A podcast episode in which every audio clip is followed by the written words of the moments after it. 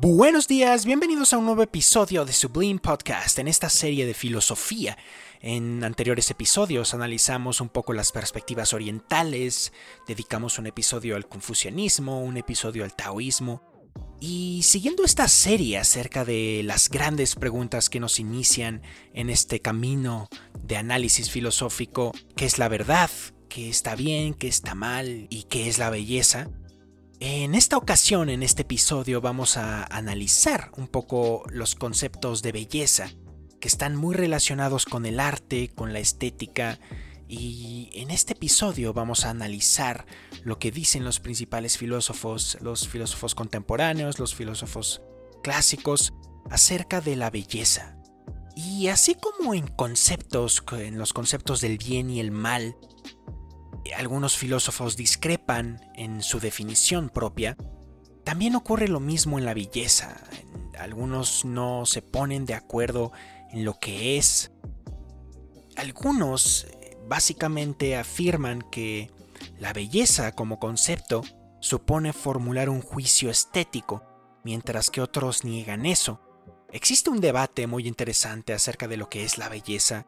Cuando nosotros en la época actual escuchamos belleza, muchas veces quizá nuestras mentes inconscientemente ya están hasta cierto punto adoctrinadas por la publicidad que es necesaria a nivel masivo para sostener este sistema pues económico, digamos, en el que tenemos que consumir, en el que tenemos que comprar.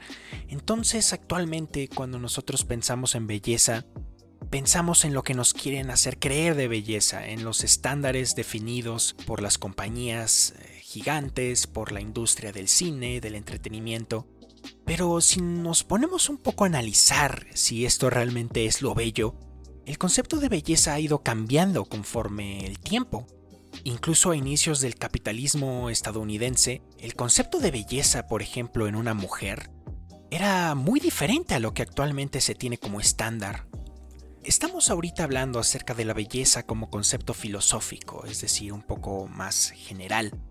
Platón, hablando nuevamente de, este gran filósofo cuyas ideas algunas ya están muy antiguas, otras siguen prevaleciendo por su eterna influencia que tuvo en su discípulo principal Aristóteles y como religiones como el cristianismo ha retomado muchísimo de este gran filósofo también, Aristóteles, entonces Platón nos decía que la belleza es susceptible de definición, es decir, nos decía que era objetiva, que no estaba en cuestión de debate.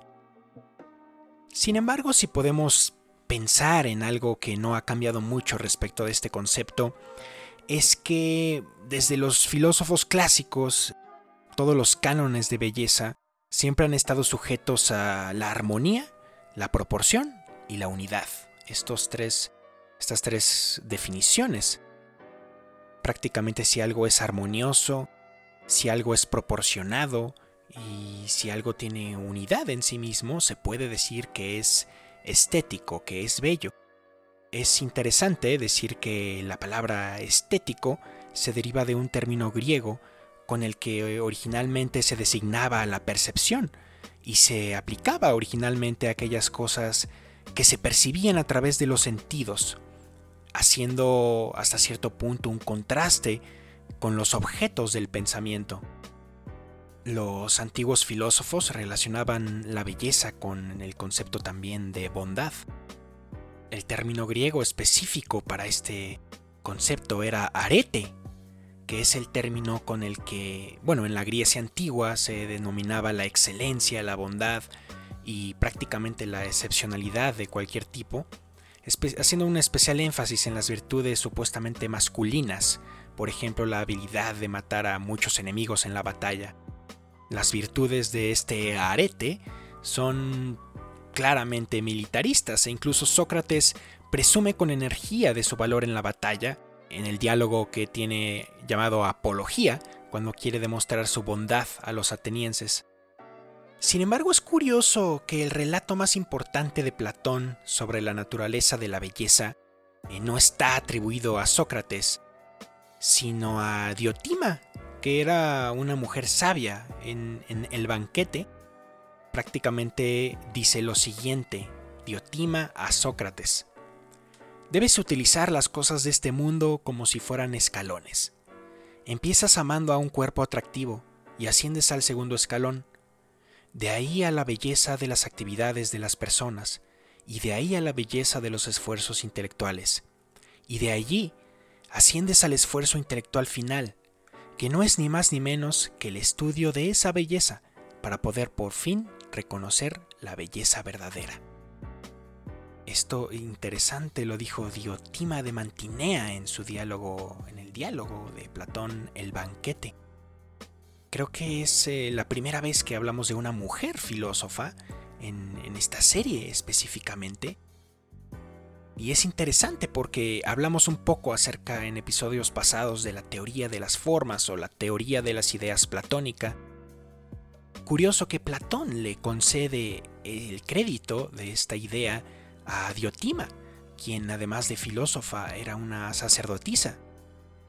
Y ya que estamos con el banquete, quisiera también eh, narrarles el concepto que se describe del amor en este texto.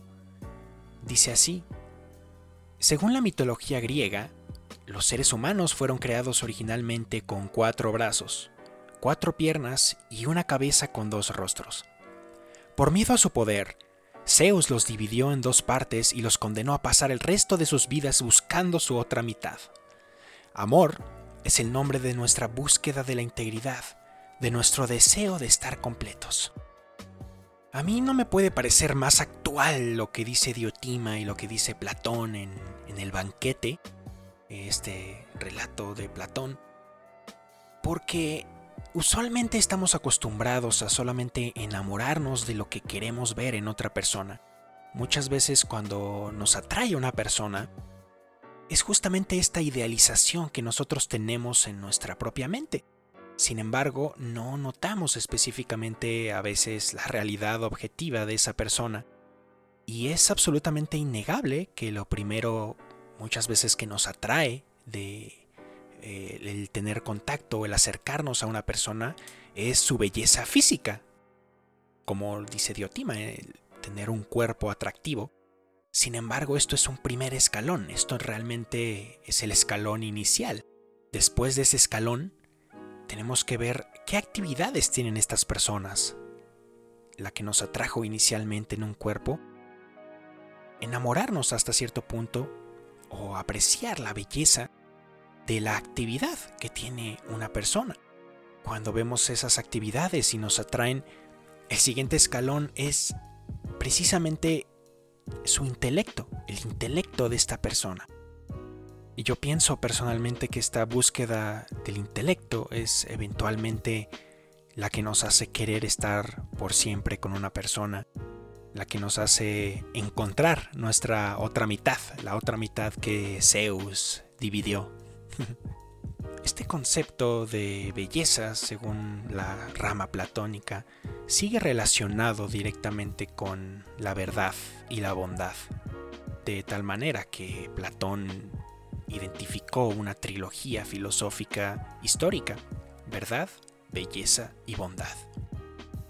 Y hablando un poco en términos más filosóficos, retomando lo que dijo David Hume en Del criterio del gusto, su obra de 1757, nos dice lo siguiente. Parece ser que en medio de la variedad y los caprichos del gusto, existen determinados principios generales de aprobación o culpabilidad, cuya influencia puede percibir un ojo atento en todas las operaciones de la mente. Hume nos ayuda a aterrizar un poco el concepto de que es completamente caprichoso el concepto de belleza. Nos dice que, bueno, existen hasta cierto punto principios generales que cualquier ojo considerado atento puede percibir. Pero un poco contemporáneo, el filósofo Francis Hudson nos explica un poco en su obra Investigación sobre la belleza, el orden, la armonía y el diseño de 1725, un poco este concepto nos dice que el reconocimiento de un objeto como bello implica distinguir sus cualidades estéticas especiales a partir de sus cualidades fácticas o empíricas. La belleza de un objeto estriba en su capacidad para afectar a un observador de alguna forma concreta. El concepto de belleza como tal está relacionado desde un inicio al arte. Muchas veces nosotros podemos ir a un museo, una pintura por ejemplo que no entendemos por qué está ahí. Sin embargo, el, hecho de pensar en el concepto filosófico de belleza nos invita a abrir un poco nuestra mente, a expandir un poco nuestra mente y pensar que, bueno, realmente está ahí, un cuadro está ahí, porque es bello, a fin de cuentas. No estoy diciendo que todos los cuadros o todas las exposiciones artísticas en un museo sean bellas, obviamente como en todo, eh, hay influencia humana, puede que acuerdos quizá, pero en general, por lo menos en los museos más importantes, sí podemos apreciar la belleza mediante el arte. Y es precisamente eso lo que nos decía Hutchison, de lo que es la belleza, la capacidad para afectar a un observador. Eso, hasta cierto punto, es el arte. Aunque no nos guste una canción por lo ruidosa que es, aunque no nos guste una escultura por lo extraña o visceral o bizarra que es, prácticamente genera en nosotros una respuesta que tener, que observar, y es precisamente los distintos géneros de arte como la comedia, la tragedia, que eran importantes en Grecia, sobre todo la tragedia, la música, etcétera, nos genera una, una reacción. Así pues, nos, nos sigue diciendo el doctor Martin Cohen, nos sugiere que la respuesta emocional o estética de una persona dependerá no solo del objeto en sí, sino también del aspecto de este en que se centre el observador. Como decía Schopenhauer, teníamos que volver a tocar a Schopenhauer, cada cosa posee su propia belleza característica. No solo todo lo orgánico que se expresa en la unidad de un ser individual, sino también todo lo inorgánico e informe, incluso todos los artículos manufacturados. Por ejemplo, un poco un poquito más después en su crítica del juicio, Immanuel Kant también analiza el concepto propio de belleza y llega a la conclusión de que depende de la apariencia, pero dentro de esta, de la forma y del diseño. Afirma que, por, ejemplo, en el arte visual, lo importante no son los colores, sino el dibujo que forman estos colores. En la música, lo importante es la relación entre los sonidos, no el timbre ni el tono. Esta explicación de la belleza de Kant influyó muchísimo en el siglo XIX y XX. Nuevamente, nos invitaba a abrir y a expandir nuestros horizontes mentales. Además de hacer un énfasis en la preocupación de la forma y desafiar directamente la idea del arte y la belleza como conceptos morales o relacionados con la bondad, como nos explicaban los clásicos. Y con esto damos por concluido estas respuestas a las grandes cuestiones filosóficas en estos episodios acerca de la filosofía como introducción. En los próximos episodios tocaremos un tema que a mi parecer también es esencial en el estudio de la filosofía. ¿No es la verdad, la belleza y el bien y el mal algo definido por nuestros sentidos? Obviamente ya vimos que hay muchos puntos de vista, pero si cada cultura humana tiene definido un concepto de lo que es bello, de lo que es agradable, de lo que es bondadoso, debe haber algo, o quizá alguien, que nos haya impuesto o hecho que tengamos estos conceptos, universales apelando un poco a la filosofía de Descartes, podemos pensar que quizá Dios mismo haya puesto por naturaleza estos conceptos como objetivos en nosotros.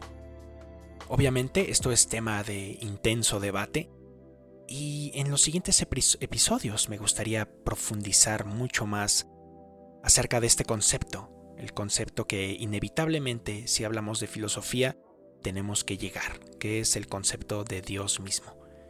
Muchos cuestionan su existencia, muchos tienen una propia interpretación de él, pero me parece coherente continuar esta serie de filosofía con el concepto y la definición de esta persona, de la persona de Dios.